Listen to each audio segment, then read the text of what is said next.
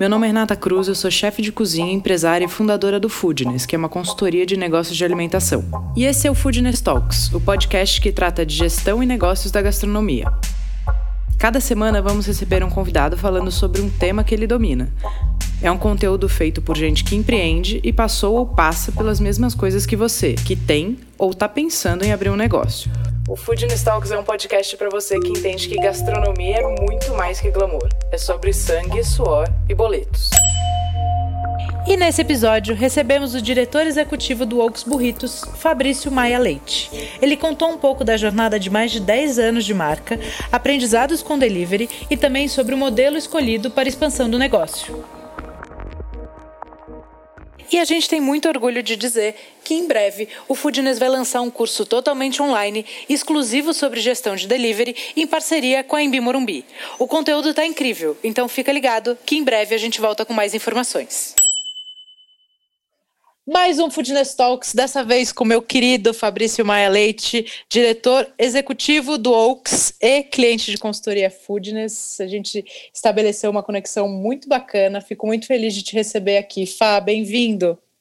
E aí, Rê, muito obrigado pelo convite. É uma honra estar aqui falando é, nesse podcast que tanto a gente aprende é, dentro do Oaks e agora poder estar aqui para passar um pouquinho da experiência nossa vai ser muito legal. Que bom, fico feliz. Sabe que a relação de do, dos a relação com as pessoas da consultoria, com os clientes que fazem consultoria, eu acho que o vínculo nunca quebra, né? Eu sempre vejo as coisas dos clientes que já acabaram o projeto, tal, eu, eu fico orgulhosa, eu fico emocionada, aí eu volto, procuro, falo, ei, como é que tá tudo? É muito gostoso, né? É, com certeza. O trabalho com, com a Foodness eh, foi muito legal, foi game changer para o Oaks. A gente ajeitou a parte de produto vão poder contar um pouquinho também dessa, dessa experiência aqui. Sim, muito legal. Mas apresente-se, conta um pouquinho do Oaks, que é uma marca que tem 10 anos já, né? Isso aí. Bom, eu comecei lá em 2010, em Porto Alegre, junto com o Rafael, meu sócio. Uh, começamos a marca realmente sem nenhuma experiência. A gente até brinca que normalmente quem abre restaurante é aquele chefe que já sabe cozinhar, né? E ó, quero ter o meu restaurante. A gente fez o caminho inverso. Nós éramos ainda administradores, estudantes, com 21 anos, e escolhemos o caminho de vamos empreender, vamos procurar alguma ideia, e caímos no setor de, de paraquedas mesmo, no setor de food service. Uh, apanhamos muito no início e começamos com uma loja lá no sul, ficamos durante cinco anos uh, só com a loja de Porto Alegre, e aí depois, a partir de 2017, começamos a expandir. Então, brinco assim que a minha carreira mesmo foi desde o início empreendedora, uh, fomos aprendendo durante o caminho, e hoje o Oaks já com cinco unidades próprias, já num processo de expansão bem sólido, e, claro, trazendo essa culinária aí do burrito californiano para o Brasil, que tem tudo para se tornar uma tendência forte dentro do país. Muito legal. O Fá, primeiro, antes da gente, a gente vai falar de delivery, né, né, que acho que é uma necessidade, um aprendizado agora obrigatório dos últimos anos para todas as marcas que, que trabalham comida, mas eu queria que você contasse um pouquinho de como foi. A gente fez um trabalho primeiro de olhar para o propósito da marca, conectar vocês sócios com a marca de novo, né? Que eu, eu acho que foi uma das coisas, um dos projetos mais legais que a gente fez, os, com os resultados mais efetivos, assim, foi muito legal. É, e que, queria primeiro te perguntar assim, qual foi a diferença que fez você se conectar novamente com a marca, você encontrar um caminho para o seu desenvolvimento dentro do negócio? É legal, essa parte ela é assim conexão com marca e propósito. Eu particularmente acredito que é o drive que qualquer negócio tem que ter para alcançar um sucesso, né? É, tem que ter uma verdade por trás. Então essa reconexão e muito motivado é, e sempre agradeço muito a você por por essa ajuda é, de deixar claro para o Oaks o quão era necessário, porque os anos passam, né, já tinham ido sete, oito anos, a gente já não não estava tão fresco na memória aquela razão por que empreendemos. Então, né, fizemos toda essa imersão que culminou numa ida para a Califórnia logo antes da, da pandemia, ali em fevereiro de 2020, onde eu particularmente pude comer aí mais de 40 burritos em 17 dias. Foi uma overdose mesmo de, de comida mexicana lá. E uma reconexão mesmo com os propósitos da marca. Né? Então, a, gente, a viagem, na verdade, foi o ponto, digamos, a cereja do bolo né, desse, desse projeto, mas que fez com que a gente reconectasse todos os pontos de marca, né, de cultura da Califórnia, né, viver aquilo, uh, botar aquela verdade para cima e aí, claro, conseguir aplicar de volta no negócio nessa nova fase que vai, exige muito uh, essa, esse propósito claro, essa conexão clara com a razão de ser da marca então, é o que a gente considera como fundamental antes de produto, antes de gestão, qualquer que são pontos ultra importantes, mas a verdade da marca ela tem que vir antes. E no Oaks essa parte do projeto foi fundamental e realmente com um resultado absurdo de bom assim que a gente pôde ver durante a, essa fase do Oaks, crítica que foi a pandemia, mas que a gente conseguiu passar muito bem, por exemplo, sem perder faturamento em relação a 2019, que a gente considera uma, uma grande vitória. Sim, você trouxe um ponto que eu acho que é muito crítico, que é quando a gente está muito tempo já no negócio, né? Já passou três, quatro anos, você está naquele dia a dia que seu objetivo é, é pagar os boletos, é ficar aberto. É, às vezes a gente se desconecta do negócio, né? E é muito importante olhar de novo e se reconectar de novo. E, ah, putz, nossos valores mudaram, a gente cresceu. Eu falei isso muito para vocês na época, né? Vocês abriram a marca com 21 anos, vocês eram um, vocês eram uma pessoa, com 31 vocês são outras pessoas, né? Então é, era, foi importante olhar isso de novo. Total, e, e a galera jovem que empreende, e foi o nosso caso, acho que existe também todo um glamour no empreendedorismo, mas até o próprio slogan da Foodness, né? Ele reforça o outro lado, cara, é pauleira, entendeu? Não tem. E, e nós, muito jovens, a gente tem uma história muito legal de realmente pedras no caminho, e dificuldades e endividamento, que acabou sendo uma realidade, infelizmente, de muitos negócios do setor de bar e restaurantes no ano passado, e que ainda carregam né, para esse ano. Só que. E a gente passou por isso lá no início, lá em 2010, 2011, 2012, fazendo muitos erros por ser jovem. Então, né, tu vai, tu vai consertando, tu vai batalhando e passando, subindo degrau, subindo degrau, e depois de passar sete, oito anos, a gente olhava para trás e, e realmente tu, tu, esquece a razão que tu que tu começou o negócio. Então, a, reconexão né, e a resiliência, eu acho que essa é a palavra que é, que está muito ligada ao empreendedorismo, né? É a resiliência de realmente tu entender as dificuldades, passar por cima. E, claro, sempre está muito, né? Aquela, a gente diz a constituição, né? A Bíblia do negócio tem que estar tá sempre muito clara, do contrário, fica literalmente impossível de, de superar os desafios. Sem dúvida. Ô Fá, e a gente fez um trabalho lá atrás também, que era entender a vocação da marca, né? Vamos olhar e fazer uma escolha. Eu lembro direitinho do dia que eu sentei com o Rafa, ele falou: a gente quer criar uma experiência na loja, mas aí tem o delivery. Eu falei: tá bom, então vamos fazer a primeira fase, depois a gente escolhe qual é o caminho que a gente vai tomar. E, e sempre no empreendedorismo eu também acho que tem uma boa dose de sorte. Né? Eu acho que tem muito trabalho, mas sempre existe uma boa dose de sorte. E a gente entendeu lá atrás que o Oaks tinha uma vocação para delivery absurda, muito mais do que a gente criar uma experiência de loja, a gente entendeu que tinha uma fortaleza e uma vocação mesmo para o delivery explodir. E eu digo boa dose de sorte, porque depois a, veio a pandemia e graças a Deus a gente fez essa escolha ali atrás, né? Verdade. Uh, o delivery do Oaks, ele começou, acho que é até legal contextualizar, nós nunca queríamos ter o atendimento de telefone. Né? Então, era algo que a gente era bem contra na questão operacional, que daria muito trabalho, teria que contratar uma pessoa. E lá, no, meados de 2015, uh, começou a surgir o marketplace, o iFood, né? era bem incipiente, e a gente abraçou com todas as garras, assim, cara, isso aqui é o que a gente precisa, porque ele é online, ele não vai dar custo operacional, né? tem, tem a taxa, claro, mas uh, a gente lá atrás olhou, putz, isso aqui é, é, é importante para complementar o faturamento. Mas a gente sempre tratou como secundário no negócio, era um complemento de faturamento, nunca foi o principal drive do negócio. E, e pouco antes né, da pandemia, como tu disse, na, na, no projeto que a gente fez junto à, à Foodness, eh, tu nos passou muito, né? Olha, olhem com mais carinho, né? Me lembro até das mentorias que a gente teve, o pessoal falava, cara, olhem com carinho esse delivery, é 50% do faturamento de vocês pré-pandemia, né? Então, isso, isso, tem que ser tratado uh, com uma ênfase, com uma importância maior. E, de fato, foi o que a gente começou a fazer. E aí, o, o burrito, por si só, ele foi um produto criado lá atrás justamente para viajar bem, né? Que ele, a tortilha que enrola os ingredientes, que conserva a temperatura. Então, naturalmente, ele funciona bem no delivery. Né? Ele já é um produto feito para isso. Então, a gente não teve tanto trabalho na, quali, na digamos, na qualidade do produto, eh, desculpa, na temperatura, no transporte, que era um produto feito a isso, mas, claro, tivemos que fazer todo um trabalho de embalagem apropriada, de, uh, de tempos ali de preparo dentro da loja, para realmente entender, cara, o delivery hoje é, é, o principal canal. E, claro, com a pandemia virou do dia para a noite 90% do faturamento da rede. Então, se não fosse esse movimento prévio, provavelmente a gente ia ter apanhado muito, porque o delivery estava lá, mas talvez não com a, toda a ênfase que, que a gente gostaria. Sim, não, muito bom.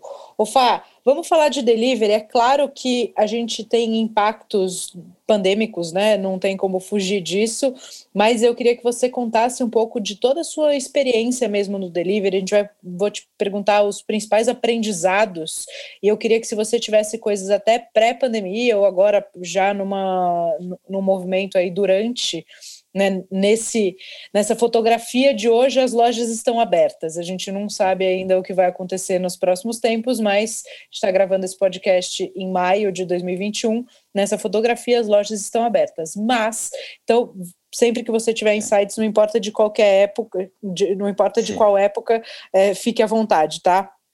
Não, legal. Eu acho o, o delivery acho que tem grandes questões que até tu entra nos grupos de WhatsApp dos empreendedores, né, da, das associações de restaurantes, parece que a discussão é sempre, é, sempre os, os, mesmos pontos. Né? O primeiro dele é logística.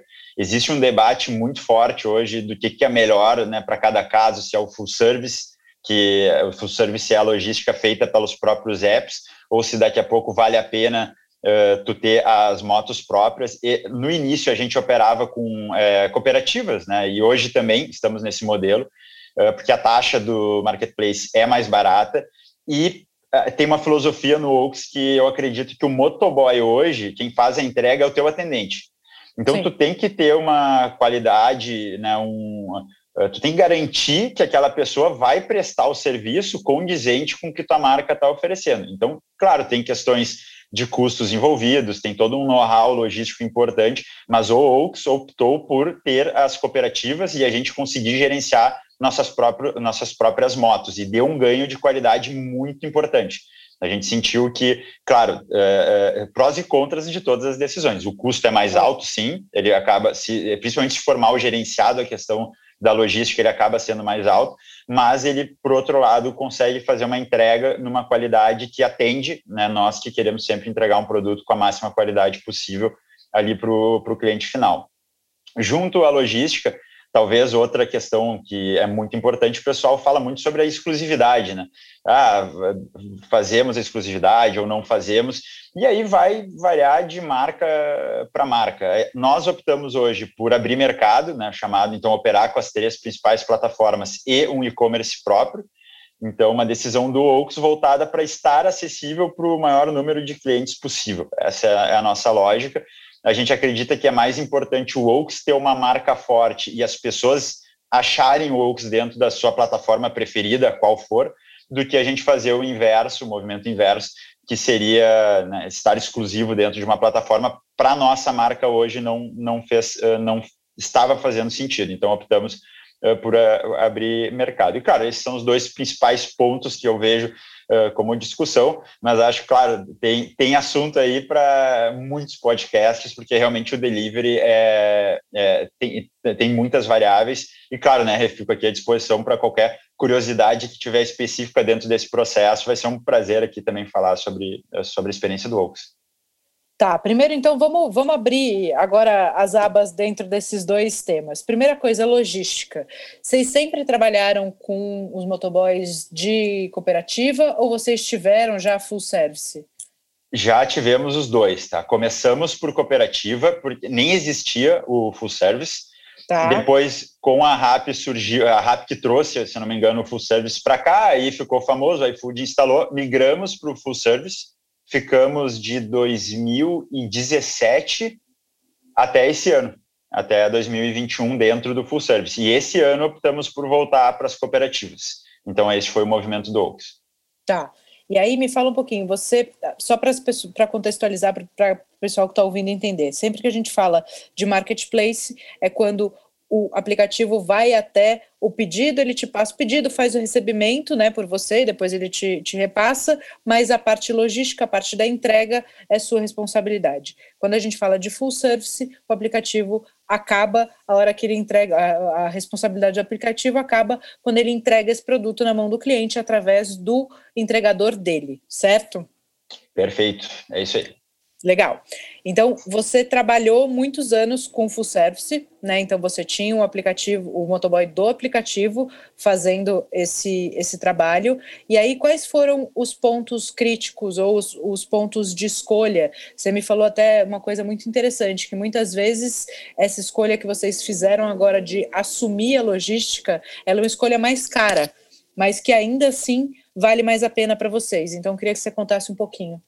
Isso. Eu acho que existem prós e contras e, e varia para o que cada marca quer para o seu produto. É, então, ou para a sua entrega, ou, ou né, para o seu objetivo é, do negócio.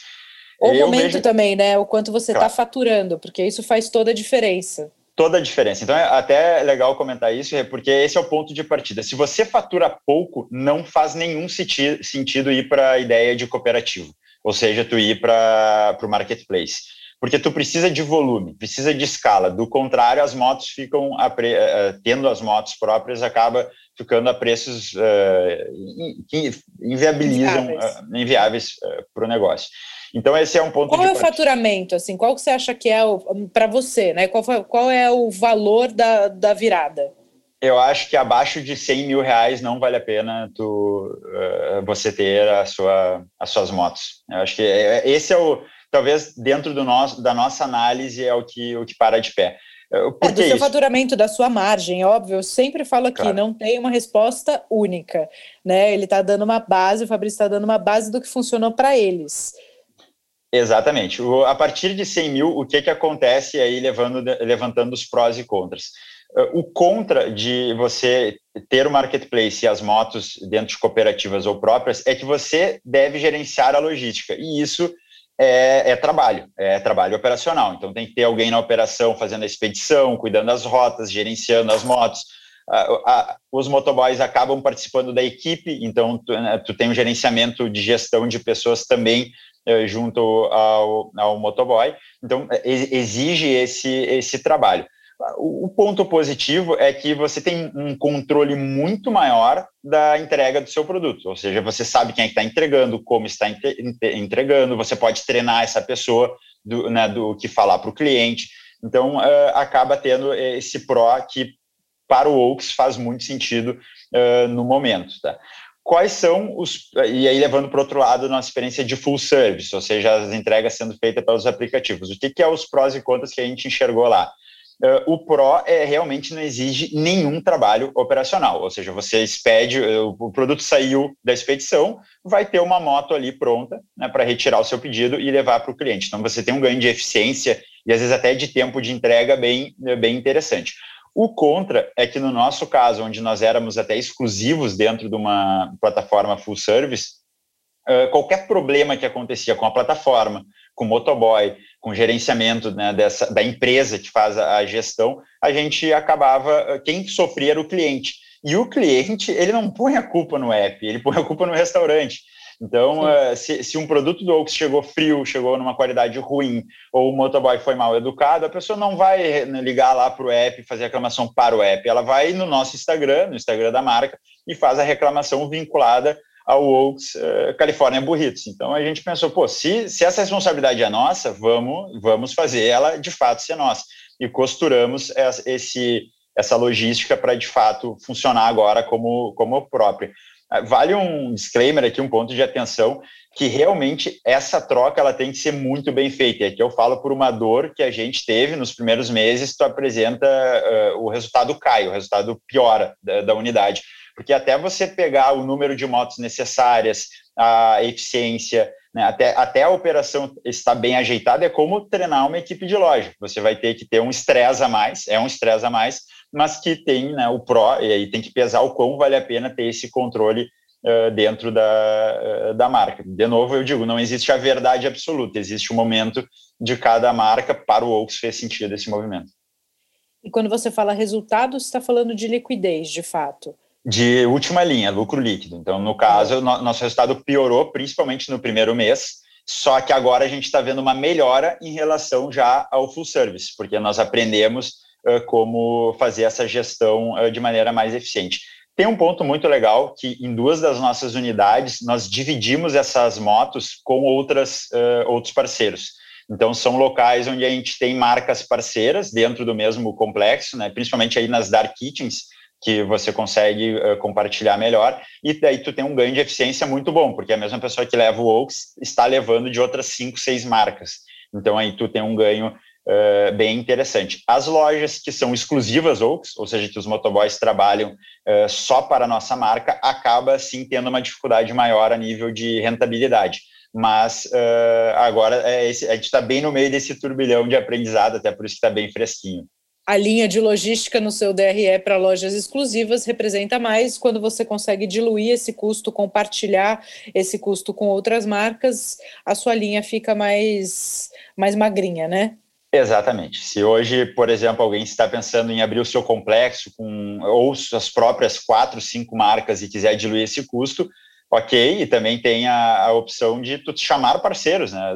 Às vezes aluga um, um, local maior, um galpão, 200, 300 metros quadrados, que cabem diversas cozinhas, e aí tu consegue, via motos mesmo, mesmo próprias, ter uma eficiência muito interessante de entrega, porque a tua escala uh, vai ser maior. A regra, para mim, muito clara é quanto mais escala, quanto mais volume, mais eficiente ou mais economia tu consegue tendo as, as, as motos próprias. Pelo menos para a gente está fazendo bastante sentido essa equação. Sim, e é interessante dizer que quando você troca o full service por marketplace, você assume a logística, você tem um, uma troca de custo variável por custo fixo. Né? Você precisa contratar alguém para tomar conta da logística e você vai escolher lá, fazer o seu acordo com, com a empresa terceirizada de colaboradores de entrega. Você vai dizer: Eu quero três, quatro, cinco motoboys. Se você vender um burrito, você vai ter que pagar os cinco motoboys que estão ali. É, exatamente. Uh, aí uma vantagem do modelo da nossa loja de Porto Alegre, onde a gente consegue ter parceiros que são variáveis também por entrega. Então, exi existe um fixo, que é bem baixo, mas essa é uma peculiaridade do mercado de Porto Alegre. Rio de Janeiro e São Paulo, nós já vimos que não funciona assim. Aí realmente é um custo fixo, você vai pagar para ter a moto ali parada e cabe à gestão da loja criar escala suficiente para tornar eficiente esse, esse custo. Mas de fato é isso: vender um burrito vai ficar mais caro, bem mais caro. Né? Então não, não tem essa vantagem do custo variável que tem no full service. Mas você ganha muita, muita vantagem naqueles fatídicos dia de, dias de chuva, né? O dia das mães, porque as plataformas realmente ficam super prejudicadas e quando você tem o seu motoboy próprio, você consegue não cair da, da plataforma e continuar fazendo entrega. Exatamente. Esse foi, isso pesou muito na nossa decisão, porque qualquer dia de chuva e a gente não sabe bem às vezes quais são os critérios das plataformas, então diminui o raio de uma, diminui, né, diminui, e aí daqui a pouco você não está conseguindo atender seu próprio cliente. Agora o controle, fe, o ferramental está na nossa mão. Ah, choveu, estou com muito pedido, eu consigo fazer tudo sem depender da plataforma, e isso é um ganho, sem dúvida, a nível de, de serviço. A gente está vendo que agora nos dias caóticos, né, que a gente fala, que é os de chuva ou com muita demanda, nossas motos estão lá garantindo que a gente vai ter a mesma eficiência de entrega de um dia normal. Tá.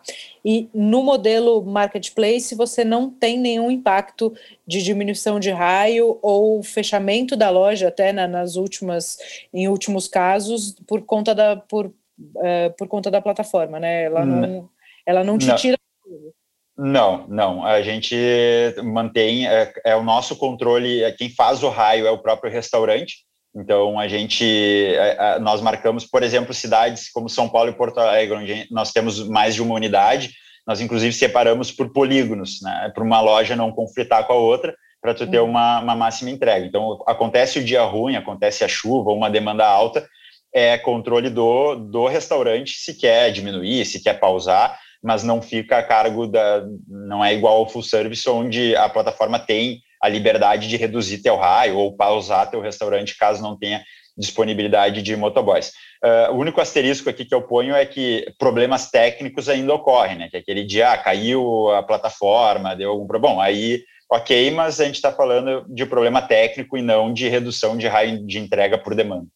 Tá, perfeito. E Fá, agora tirando a parte mais financeira, vocês ganharam eficiência de tempo de entrega operando com os motoboys próprios? É, esse, essa resposta é um grande depende. Né? É, é, sim, ganhamos quando tu tem é, uma disponibilidade alta de motos ali. Então, o que que botar aqui um passo a passo do que nós fizemos e eu acredito que é o recomendado, pelo menos para a gente funcionou. Primeiro, tu estica as motos para tu garantir a tua eficiência de entrega. Então, não vai correr o risco de demorar para entregar ou, ou, ter algum problema de poucas motos para muita demanda. Então, a decisão do Oaks foi põe bastante moto e depois a gente vai melhorando a eficiência e vamos cortando e aí eh, olhando os dias que mais vendem, os que menos vendem, para a gente conseguir ter essa eficiência, digamos, a eficiência perfeita ali ou perto do ideal uh, com, uh, com as motos. Então, no início, tu tem até uma melhora no tempo de entrega, porque daqui a pouco vai chegar um pedido, a moto está parada, o cara já leva ali 10, 15 minutos, às vezes tá, é Porto Alegre, que a gente consegue bater tempos inacreditáveis, às vezes, de entrega. Mas com o tempo, o que, que acontece? Aí vai muito do gerenciamento de expectativa do cliente. Nós sabemos que o cliente ele está confortável ali em esperar dos seus 25 minutos até os seus 40, 45. Então a gente não precisa ser tão eficiente também. Então até por, aí entra a questão do custo da, da entrega. Então nós montamos um modelo onde a gente uh, tenta espelhar o que acontecia com o marketplace e a nossa média acaba ficando muito parecida. Todos os pedidos ficam ali entre seus 25 a 40 minutos. Claro, problemas acontecem, como em todo restaurante, onde às vezes acaba extrapolando, um excesso de demanda não previsto, e aí tu acaba realmente tendo que, né, alguns dias peculiares, mas claro, a gente tenta corrigir sempre rápido, com motos extras, com alguma alternativa eh, que melhore a eficiência. Então, tentando ser objetivo na resposta, para não deixar né, no, no ar, hoje o nosso tempo de entrega ele é, ele, digamos, ele, ele respeita um padrão melhor do que quando, é, quando era o marketplace. Só que a gente não tem mais as entregas super rápidas, que isso eh, invariavelmente acontecia no marketplace, porque às vezes a moto está ali do lado do teu restaurante, em 10 minutos o, o produto está lá. Isso dificilmente acontece agora. Mas, por outro lado, o, a, o, outro extremo, que é faltar motoboys, ou eu também ter um tempo muito elevado de entrega, isso não tem acontecido, às vezes, com a frequência que acontecia no marketplace, porque a gente consegue ter, digamos, o gerenciamento da nossa, da nossa, própria, uh, da nossa própria disponibilidade de motos. Legal. Tá. E me conta uma coisa: você entende ou você consegue medir que você teve aumento de recorrência ou aumento de fidelização tendo as entregas próprias? O que, que você sentiu nesse, nesse quesito? Não sei uh, o que, que foi o nosso grande benefício de ter as motos, tá? Nós podemos ter a nossa plataforma. Então eu diria, as motos em si, elas geraram um aumento de fidelidade e recorrência. Eu te diria que a moto por si só não. Só que o que a moto nos proporcionou, que foi o nosso e-commerce próprio, isso sim tem um impacto gigantesco na nossa operação. Hoje o e-commerce, até abro números aqui sem problema, ele já representa de 5 a 6% da venda total do restaurante. E ele era zero no início do ano, praticamente zero. Então, nós estamos, porque com a, com a plataforma própria, o que, que a gente oferece? Programa de fidelidade mais agressivo, preços mais competitivos, porque uma vez que não existem as taxas do marketplace, a gente consegue ter esse, uh, esse contato e, essa eficiência financeira também na parte do, do DRE, né, não tendo a taxa da, das plataformas. E também o que acontece na plataforma própria, que esse é o assunto que eu já, aliás, tiveram ótimos podcasts aqui que a gente aprendeu muito, que é a ciência dos dados. Né? Uh, com a plataforma própria, você tem acesso a toda a informação do seu cliente o nome dele, o que, que ele pede, o CPF, o telefone. Então, você quer fazer uma ação. O Oaks hoje a gente está conseguindo pegar uma base. Hoje nós temos no nosso cadastro são 18 mil clientes. Então, a gente consegue, olha, precisamos né, aumentar a venda em Porto Alegre no, nos últimos dias da semana, né, de segunda a quinta, o filtro do sistema ele já te apresenta toda, toda essa ciência. Olha, o que, que os clientes pedem de segunda a quinta, qual é o fluxo do almoço, qual é o fluxo da janta, e a gente consegue ser muito mais assertivo, assertivos na hora de gerar um cupom. Então, olha, vou gerar um cupom no momento ocioso da operação, onde eu tenho funcionários uh, ociosos, né, que estão que ali parados, então a gente consegue casar toda essa ciência de venda junto com o know-how operacional. E claro, existe um longo trabalho ainda a ser feito, mas o, digamos, o kickoff foi realizado com as motos, as motos próprias e o e-commerce próprio do Oaks. E agora a gente, eh, nós estamos passo a passo aprimorando e a gente até fala internamente que acho que não vai dar um ano, a gente vai ter que ter um programador dentro da nossa equipe justamente para tu dar mais volume, dado a importância que é esse canal e que se torna esse tipo de canal de venda. E vamos falar um pouquinho de. Eu tenho outra pergunta em relação à plataforma, mas vamos falar um pouquinho. Quando você fala do, do aplicativo, você está usando um aplicativo próprio ou um e-commerce? Qual é a Aí, ferramenta? Nós contratamos uma frente de caixa que tem um, um, um, uma integração com e-commerce. Então hoje você pede, você entra no Instagram do Oaks, vai ter um link lá, Oaks tem delivery, você aperta no link e você pode fazer o pedido direto por um e-commerce próprio. Não é app ainda, nós optamos por ser Uh, agora me fugiu o nome aqui, mas acho que é site responsivo, que ele é super leve, então tu clica do teu celular, ele abre como se fosse um app. Isso é por um entendimento do Oaks também, que como a nossa marca é pequena, a gente não, né, não quer levar o cliente a baixar mais um app, os celulares já estão atrolhados de apps, então a gente preferiu ter um site responsivo, onde a pessoa clica, faz o pedido, e através do pedido já está tudo integrado com o nosso sistema. Então, isso funciona mesmo como e-commerce, tá? Ele é uma, ele existe sim a nível de, digamos, prateleira, ou seja, outras empresas podem comprar, e a gente, só que no nosso caso, a gente optou por não ser desintegrado do nosso sistema frente de caixa. É uma coisa só, o sistema frente de caixa, ele já está ligado nesse sistema que daí gera uma eficiência operacional lá na ponta. É tipo um white label, só que ele te leva, ao invés de, ser um, um um aplicativo, ele é um, um hot site. Exatamente, exatamente. Então, você entrando ali, inclusive, você entrando no site do Oaks ou no Instagram e fazendo o pedido, você até pode ver quem é o nosso fornecedor, que é o PDV, e eles também fazem, né? É uma plataforma que está aí disponível para venda. O PDV, né? O PDV é o nome. Exatamente. Isso é bom porque aí já as pessoas vão perguntar, então agora já tá, já tem a resposta. Já, já tá dito. É, e são muito, são aqui, são de Porto Alegre também, pessoal do Sul, e eles estão começando, então é muito voltado para essa integração eficiência delivery. Então, é um sistema bem legal aí que a gente é, que a gente está de parceiro deles. É, o, o Benny fala uma coisa muito legal que para que vale a pena você ter acesso a todos os dados, você precisa saber o que fazer com ele porque senão a pessoa fica, ah, eu tenho acesso aos dados, tá, está fazendo o que com esses dados? Né, isso faz também toda a diferença, não adianta você ter acesso aos dados, criar uma outra operação dentro da sua marca e não usar isso a favor da marca, ou de recorrência, de trazer o cliente, de fidelizar. Não, exato, e até hoje mesmo eu, eu estava numa reunião e, e foi, foi feito um comentário que ó, o Oaks vendeu muito bem final de semana. Aí eu, o que, que é muito bem? Ah, não, eu vi que subiu em, no patamar semana passada. Tá, mas foi feito algum desconto? Botaram alguma. Né? Vamos olhar os dados. Porque isso, é, hoje, ainda mais com a venda concentrada, imagina o Oaks que 90% da venda está na, na tela de um celular.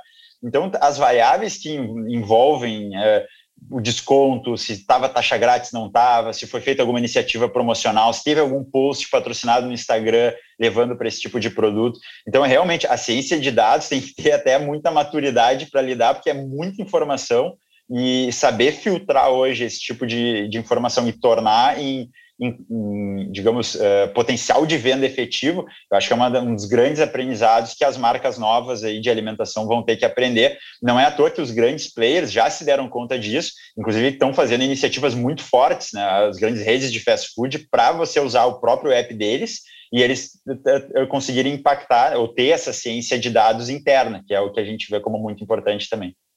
Sim, legal. E você imagina alguma, algum dia, assim, no futuro breve ou no futuro longínquo, abandonar as plataformas ou, ou, você imagina que vai ser sempre um serviço casado? A gente tem boa parte da receita que vem das plataformas e a gente tem também o cara que já é fidelizado e que compra direto da gente.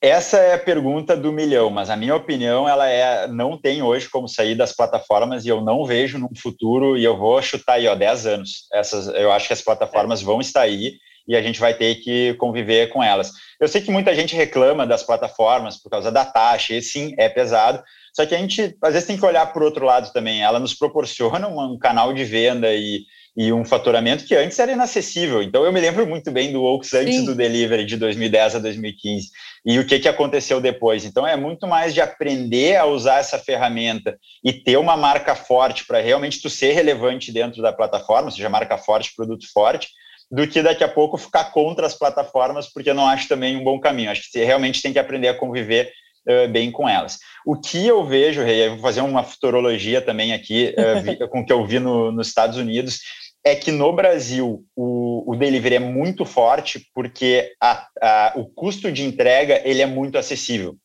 Ou seja, em países desenvolvidos, eu pude ver lá de perto na última pesquisa que a gente fez, o custo da entrega é tão caro que as plataformas, por exemplo, a DoorDash, que é a maior dos Estados Unidos, eles não conseguem tracionar da mesma forma como um iFood, um Rappi, Uber Eats tracionam dentro do Brasil. Então, esse é um ponto muito interessante que, conforme o país se desenvolve, o custo da entrega começa a ficar caro. E eu não sei até que ponto o cliente vai estar disposto. Hoje, tu vê, tu bota lá uma taxa de 10, de 10 reais, de 12 reais, já, já tem choro, já, já cai venda, as pessoas já acham caro.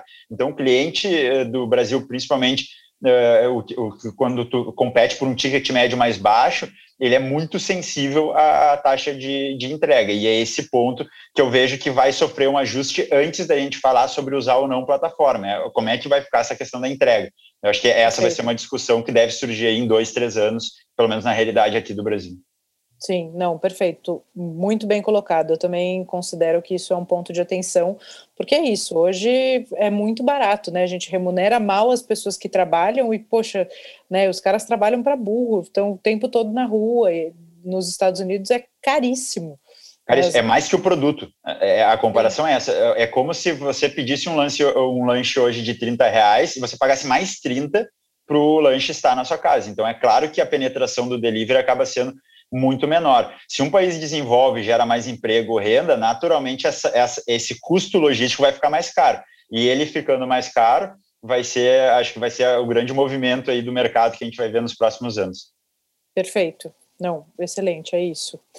É, Fá, e exclusividade de plataforma, ainda no quesito é, próximo à logística, agora o próximo ponto, exclusividade de plataforma. Eu sei que vocês trabalharam um tempo exclusivos, e aí vocês decidiram acabar com a exclusividade e estar nas três plataformas principais, né? Rappi, iFood e Uber Eats.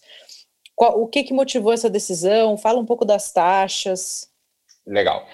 Uh, de novo, prós e contras claros nos dois modelos e vou dar aqui a minha visão de quando que o Oaks voltaria para uma exclusividade, tá? Só contextualizando o histórico, nós operamos exclusivos praticamente desde o início do delivery de 2015 até o ano de 2020 e esse ano que a gente 2021 que a gente encerrou com a, com a exclusividade, tá?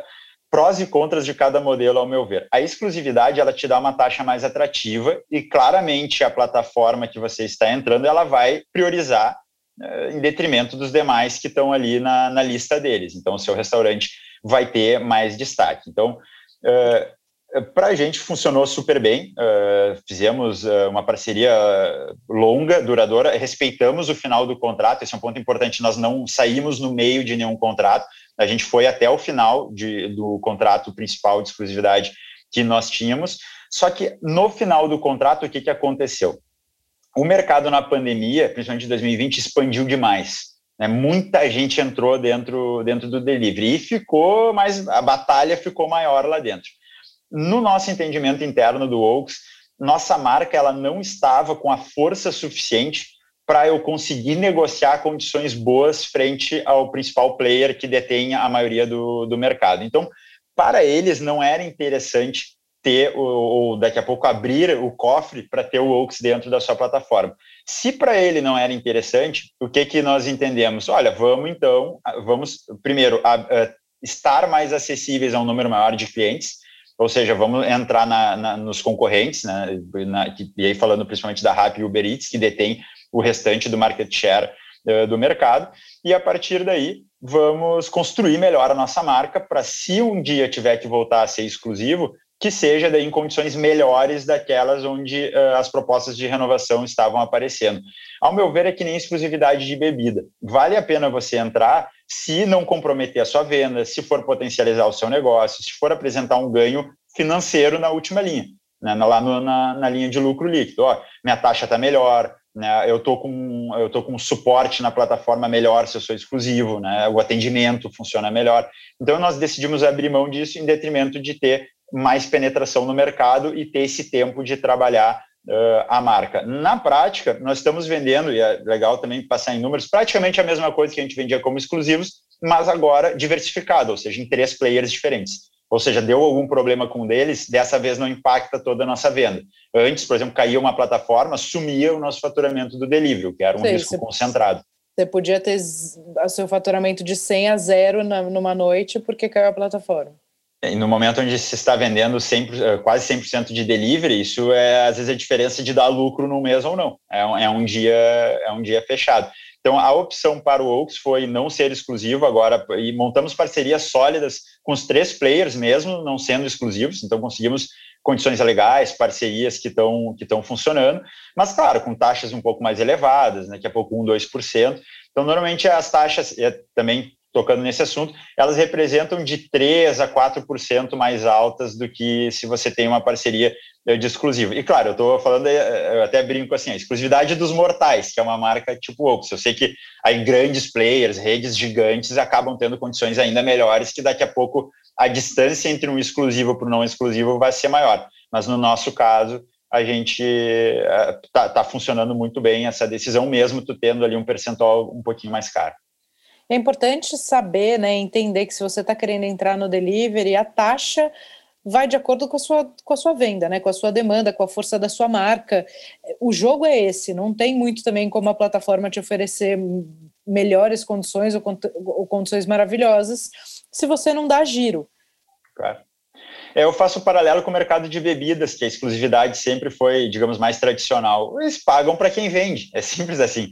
Quanto mais você vender, quanto mais exposição de marca você tiver, mais uh, um, um, parceiro vai querer ser exclusivo. Então, nós tivemos até, é, é até um, eu chamo até de humildade da marca, de olhar para dentro e reconhecer, cara, nós ainda não somos grandes suficientes para bater na porta desses caras e ser relevante.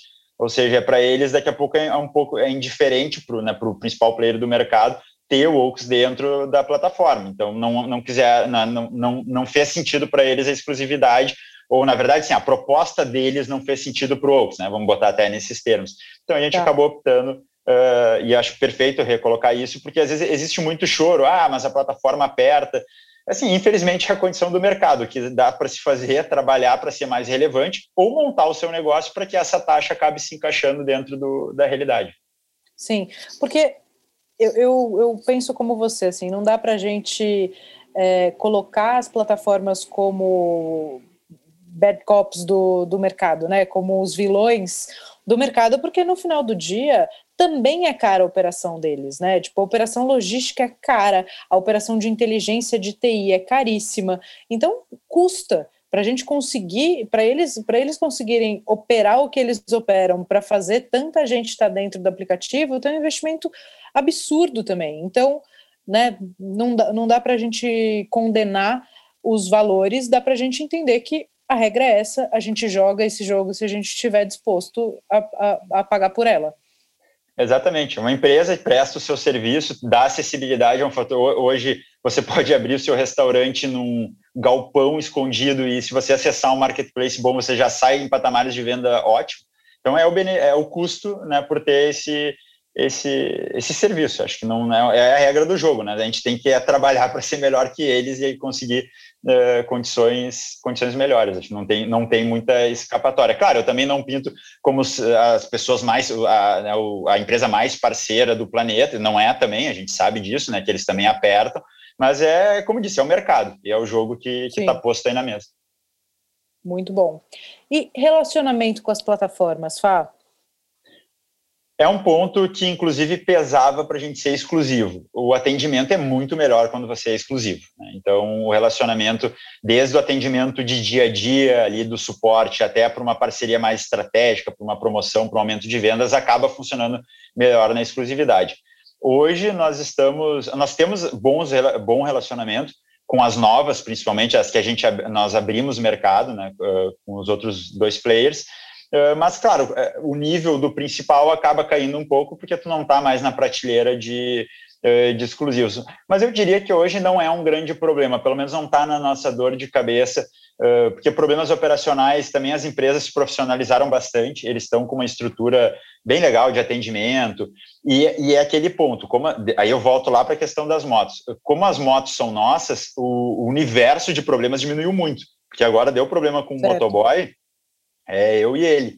Tá fora do meu relacionamento com a plataforma. Então a plataforma ela virou quase um relacionamento de TI, de, uhum. de, de, de, parte técnica mesmo de software. Ou, ou seja, tem que estar o software aberto. Ah, deu um problema, desligou uma bandeira né, de venda. Bom, aí, aí entra nessa parte do atendimento. Mas também, até falando aqui que eu me lembrei, é que essa questão das motos próprias, ela realmente diminui muito a demanda que a gente está tendo de atendimento da parte do, das plataformas.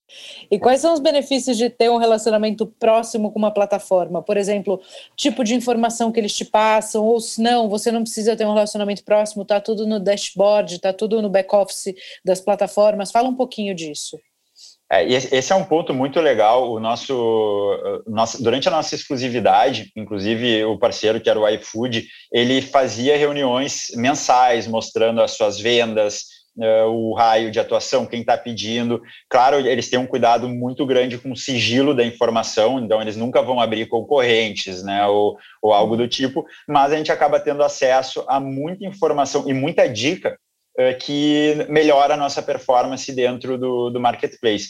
Então, na, na parceria que a gente teve, e foi mais próxima, claro, com o iFood, que foi nosso parceiro de mais tempo, a gente acabava no relacionamento tendo, eh, eu não diria uma mentoria, mas é quase isso, é quase dicas de como se posicionar melhor, como, né, como está mais uh, visível na plataforma, qual é o, como é que o algoritmo está funcionando, qual é a promoção que você tem que buscar.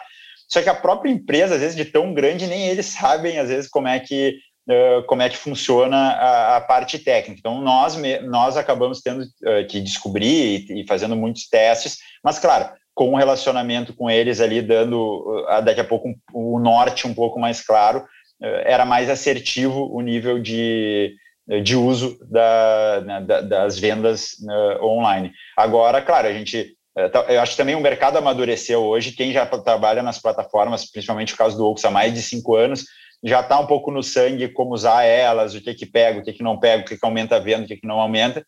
E, cara, é isso mais uma, uma antena ligada nas tendências, né, nas novas, na, digamos, nas novas features que surgem nesses apps para a gente também estar tá usando uh, e revertendo em venda, que é, que é o grande objetivo final.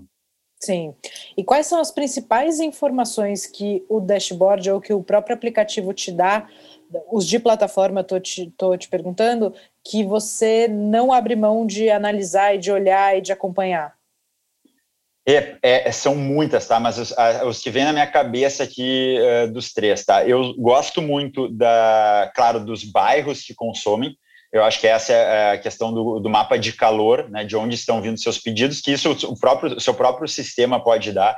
É um, é um, é um dado que eu olho muito e aí eu caso com ticket médio. Eu gosto muito de ver o, qual o ticket médio que cada bairro está comprando, porque aí você consegue ver o potencial da região e naturalmente se você está usando, se você está bem presente naquela região ou não. Então essa essa análise ela casa inclusive com ações de marketing. Por exemplo, agora nós estamos buscando inclusive micro influenciadores nos locais onde a gente entende que a gente está subperformando, para que a gente consiga nesse, nesses locais Daqui a pouco tu vai ter alguém que tem 5 mil seguidores, mas são 5 mil seguidores daquela região específica que a gente quer atingir. Isso é muito mais efetivo do que fazer uma parceria com alguém, às vezes, eh, de um milhão. Claro, acho que tem benefícios em cada um dos modelos, mas é, nós agora estamos optando por, uh, por essa estratégia. Então, eu diria que mapa de calor uh, ticket médio e, claro, que é a informação básica, que é o tipo de produto uh, que está sendo vendido.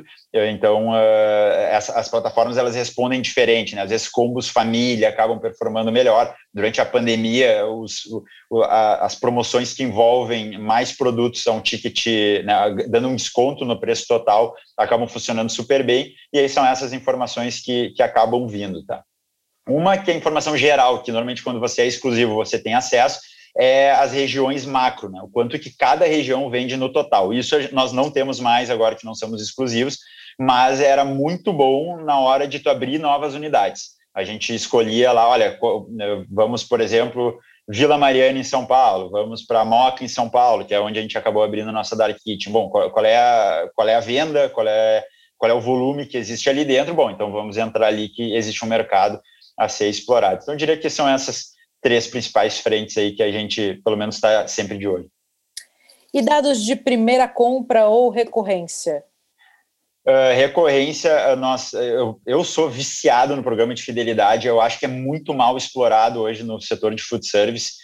Uh, desde, olha, peguem os principais players, assim, ainda usam um cupomzinho de papel, sabe? É, é um negócio que é rudimentar se tu comparar com o que está acontecendo no resto do mercado. Então, compare hoje como um iFood ou um Uber Eats, um Rappi operam uh, uh, a, a, parte de fidelização do seu cliente, compara com um grande player do setor de food service. Parece que vivem duas épocas muito distintas. Então, no food service, eu acho que existe uma, uma oportunidade gigante para uh, fidelização. Nós, no Oaks, estamos focados a isso e a gente monitora a recorrência com base nos clientes que a gente está captando para dentro da nossa plataforma. Então, porque naturalmente, quando o cliente começa a pedir muito dentro do iFood, a gente começa a impactar ele via mail, em tudo, olha, pede da nossa plataforma que você vai ganhar um desconto. Né? A gente tenta tirar ele de dentro da, da plataforma justamente para colocar dentro da nossa da nossa eh, base de dados. A nossa recorrência ela acaba sendo eh, bem padronizada. Então, olha, faz desde o início da pandemia que não muda o nosso índice de recorrência. Então, até por isso que ele não grita assim na minha cabeça de, olha, né, estamos, uh, né, é um índice que eu estou muito atento. Eu diria que não, tá? Não é um dos índices principais, pelo menos na, na minha análise. E aqui eu falo eu, Fabrício, tá? Não da análise do Oaks. Existe um tá. time todo apto para estar tá olhando para isso hoje dentro da empresa. Mas a questão que eu, uh, aí como hoje diretor executivo e das estratégias principais olho, é essa migração para a plataforma e para o nosso plano de fidelidade. A nossa meta é chegar a 10 mil clientes fiéis ativos até o fim do ano, nós temos hoje 3 mil. Então já é uma conversão bem legal que a gente que a gente está conseguindo. Tá. E voltando nessa coisa do aplicativo próprio, falar do pedido direto com vocês, em Porto Alegre, onde vocês nasceram e fatalmente tem a marca mais fortalecida, até porque vocês são da cidade, tem muito do relacionamento pessoal, vocês têm mais pedidos no aplicativo próprio? Sim, Uh, a, cidade de Porto Alegre que melhor performa. Uh, claro que foi também a primeira que começou e também a marca mais antiga, mas sim, eu acho que a, a questão de ir para a plataforma própria, você tem que entregar um benefício muito relevante para o cliente, senão não tem por que ele não fazer o seu pedido pelo iFood. Então, eu vejo muita marca querendo uh, promocionar o seu, a sua plataforma própria, mas aí cai na tentação de entrar numa promo agressiva do, do app ou de botar uma taxa grátis no app. Você não vai conseguir tirar esse cliente de lá. Então, realmente é uma linha muito tênue entre não perder vendas, deixando de aproveitar oportunidades nos apps, mas entender que a plataforma própria ela pode responder por um, por um faturamento relevante e que o cliente fiel, aquele de recorrência, eu prefiro que ele esteja dentro da minha plataforma. Por isso que a campanha da. O, a, o meu ideal na recorrência do app é zero. Se eu fosse botar como uma meta utópica ideal, é que toda recorrência ela acabe vindo de dentro da, da plataforma própria. Né? Esse seria o mundo dos sonhos. Sim, perfeito. E Fá, principais indicadores na gestão de um delivery? Pode me dar, sei lá, três, quatro, mas assim, para cuidar de um delivery, para fazer gestão de um delivery, você precisa considerar. Beleza, vou dar aqui do Oxo que a gente dorme em si, é, é, embaixo do travesseiro, assim, a gente acorda é a primeira coisa que nós olhamos, tá? Primeiro, anota que você está nos apps, e, e, se você tiver uma plataforma própria que tem esse feedback do cliente, anota né, o 4.8, 4.9, 4.4.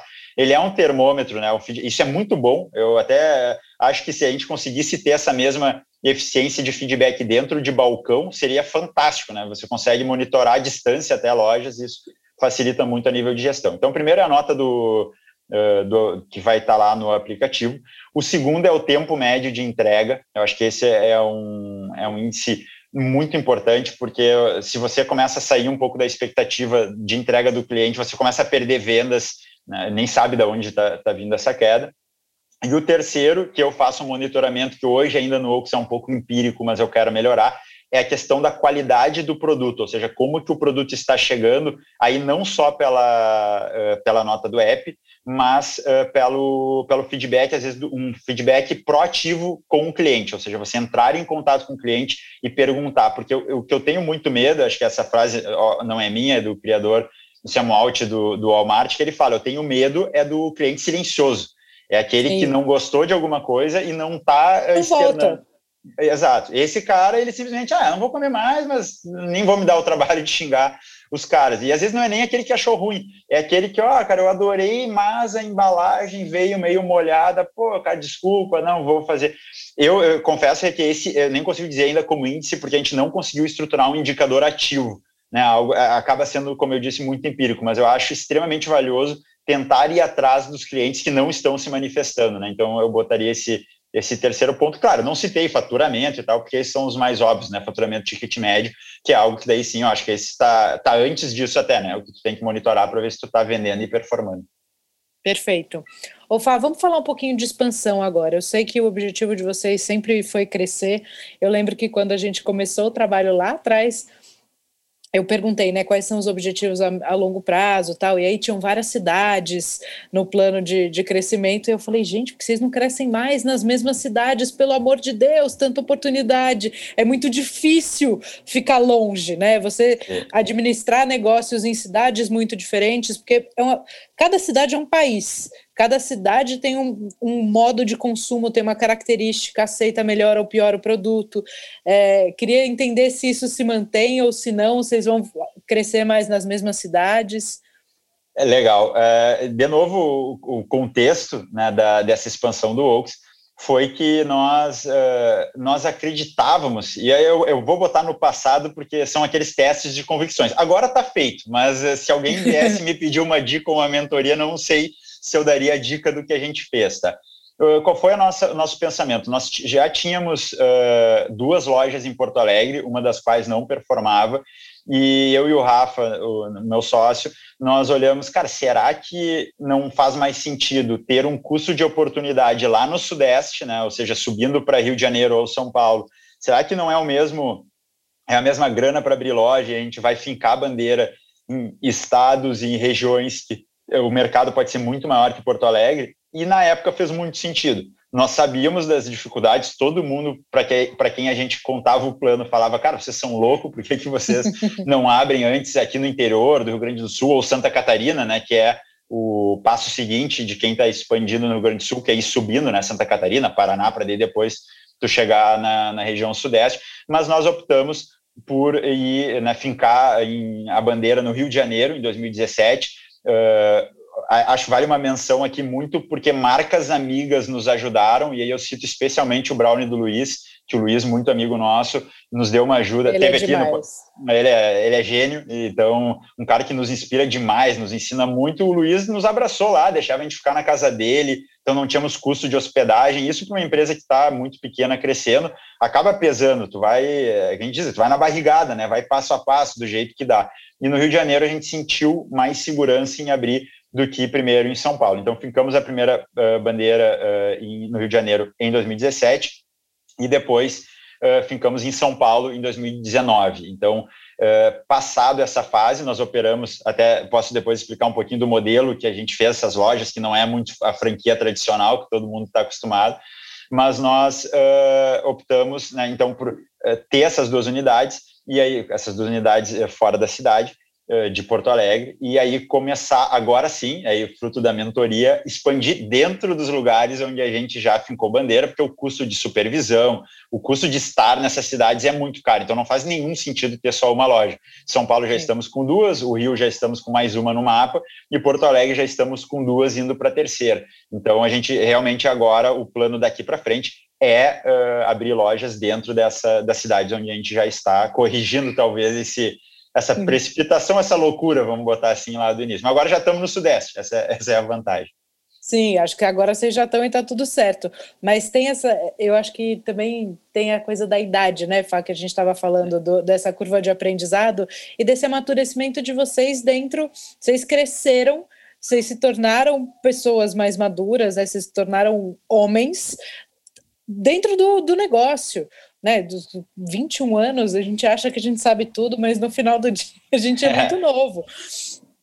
Então faz, faz parte desse amadurecimento, né? E, e sempre quem está de fora tem muito mais facilidade de enxergar coisas que são às vezes até óbvias, mas porque não tem esse apego emo emocional, né? Quando a gente é mais novo, fala, pô, quero ter marca no Brasil inteiro, fala, não, isso, a gente não pensa no custo disso, né? É verdade. E a gente foi no ímpeto da juventude ali mesmo. Então, né, a gente queria crescer. O, o projeto do Oaks sempre foi ser uma empresa grande. Uh, nós, uh, nós acreditamos que existe aí um espaço gigante para o burrito virar uma moda dentro do Brasil. É uma comida uh, fácil de fazer, tu come de pé em qualquer lugar. Então, existe uma oportunidade gigante. Estão surgindo alguns concorrentes e eu vejo isso com bons olhos. Eu acho que é, é a popularização da, da comida e então o pessoal me pergunta: ah, vocês estão com medo? E eu, cara, tô dando graças a Deus que está abrindo mais gente, porque as pessoas vão se acostumar Sim. mais rápido com o que é um burrito, o que é um taco, enfim, a comida californiana, mexicana uh, num total. E desde lá do princípio do Oaks, lá em 2010, as pessoas nos perguntavam, né? Ah, vocês querem, vocês vão para a franquia, vocês querem abrir loja? E a gente, eu, eu né, muito muito novo no setor, bom, vamos expandir, vamos vendo do jeito que dá mas em 2015 que nós começamos a estudar muito os modelos de expansão em si. Bom, vamos tá. ser fran franquia, vamos ser uh, loja própria, e aí entra todo um, um, de novo, prós e contras, né? Bom, franquia, tu vai ter uma eficiência tributária, mas tu não vai ter a gestão na ponta, e, e para passar uh, para passar, digamos, dois anos do aprendizado que a gente teve através de mentorias com a Endeavor, tivemos empreendedores uh, fantásticos nos ajudando, faço aqui uma menção honrosa aí para o Robson Shiba, do Shining Box, que, Sim. nossa, cara, nos recebeu uh, uma humildade, assim, que eu, eu tinha, nós tínhamos uma loja, eu e o Rafa sentamos numa reunião com ele, e ele começou a dar dicas de, uh, cara, vai por aqui, vai por ali, dando atalhos, e a gente no caderninho ali, anotando uh, tudo. Então, são, são essas oportunidades que nos fizeram desenhar o nosso modelo. E o nosso modelo atual de expansão ele é uma alternativa a franquias. Né? Nós acreditamos em loja própria, então esse é, o, esse é o modelo que nós escolhemos. E para financiar essas operações, nós fazemos venda de participação da empresa através de plataforma online. Hoje nós usamos nossos parceiros da CapTable, ou seja, em vez de alguém pegar daqui a pouco 300, 400 mil reais, que é o dinheiro para abrir uma loja, e aportar tudo isso em uma loja, que acaba tendo também um risco concentrado, né? O ponto pode dar certo, dar errado. Nós vendemos pequenas fatias do negócio, ou seja, faz um valuation da empresa, com uma empresa parceira, eh, terceirizada, chega um número e abre uma fatia eh, da empresa, onde a gente vende essa participação e a pessoa faz parte do crescimento do todo da marca. Ou seja, quem está tá. É, e são valores super acessíveis. Então, a gente, come, uh, na primeira captação, a cota mínima era R$ 1.100, hoje é R$ 2.800 na captação que está aberta.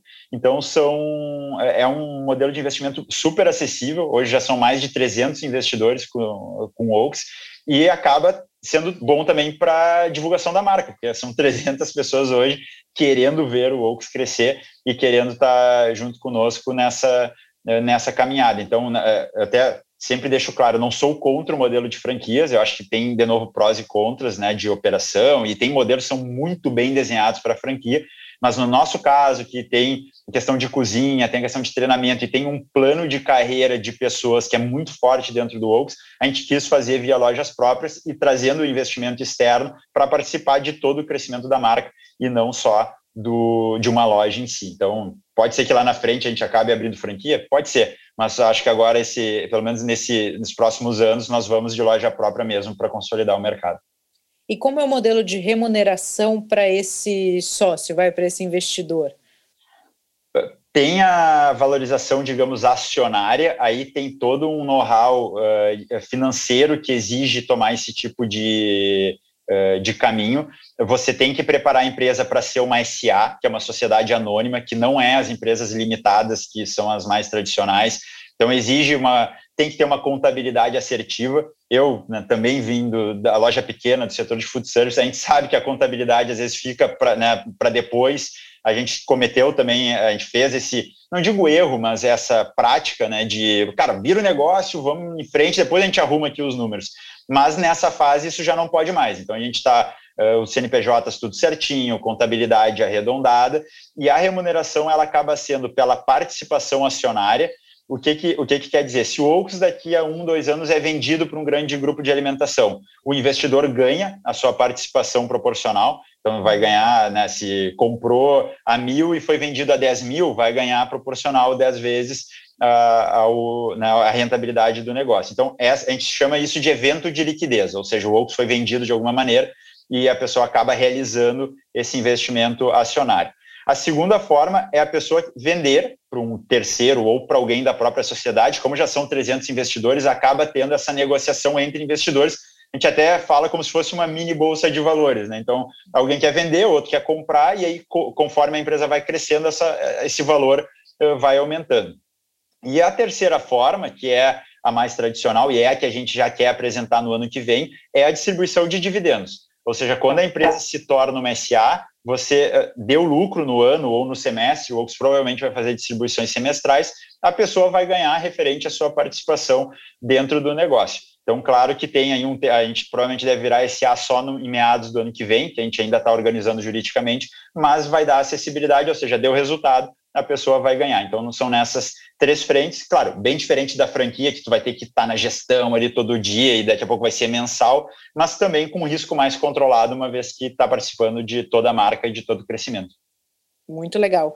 E quem quiser ver o modelo de captação ou participar, comprar uma cota, até como é que a pessoa faz? No nosso site tem a seção Invista, tá? Então, www.oxburritos.com.br barra Invista. Ou entrando no .com.br mesmo, vai estar tá ali no menu em cima a parte do Invista. Uh, tem uma explicação bem breve do que, que é o modelo. A pessoa tem um formulário embaixo que manifesta o interesse. Manifestando o interesse, a, pessoa, a gente já, já cai no nosso mailing e a gente já manda os materiais e a página da oferta para que a pessoa possa estar tá fazendo o seu aporte. Já tivemos duas rodadas desse tipo, Eu acredito que essa vai ser até a última uh, uh, aberta a, a, público, porque o Woke está crescendo e já tem algumas empresas nos procurando uh, para daqui a pouco ter o, a gente diz o cheque único, né, aquele aporte que troca a empresa de patamar e aí carrega, claro, esses investidores uh, junto. Então é uma oportunidade bem legal, nós temos muita segurança e acho que o Oaks tem um projeto super legal aí de 10 anos, já não é uma, uma startup, né, já é uma empresa uh, sólida, a gente diz é startup, hoje todo mundo se chama, mas a gente realmente é um restaurante que tem uma base sólida e que, claro, está usando de todos esses meios tecnológicos para uh, fazer o crescimento e apresentar esse resultado que todos os investidores estão acreditando junto com a gente. Muito bom. Fá, meu querido, muito, muito obrigada. Adorei nosso papo. Eu que agradeço, é um prazer enorme estar aqui e espero que a conversa tenha sido produtiva aí para quem nos escuta. Sem dúvida. Das redes Wokes para quem quiser começar a seguir. Nossa principal rede hoje é o Instagram, arroba Burritos. Então lá estão todas as informações, eh, promoções, enfim. No LinkedIn nós temos uma parte mais institucional, então para aquela pessoa que quer aspectos mais do business, vamos inclusive botar algumas coisas de empreendedorismo ali dentro. E também, claro, o nosso site, onde tem um resumo aí de toda, toda a jornada e todas as lojas uh, do Oaks. Tá bom. Muito obrigada, meu amor. Um beijo grande. Valeu, Rê. Muito obrigado. Beijo.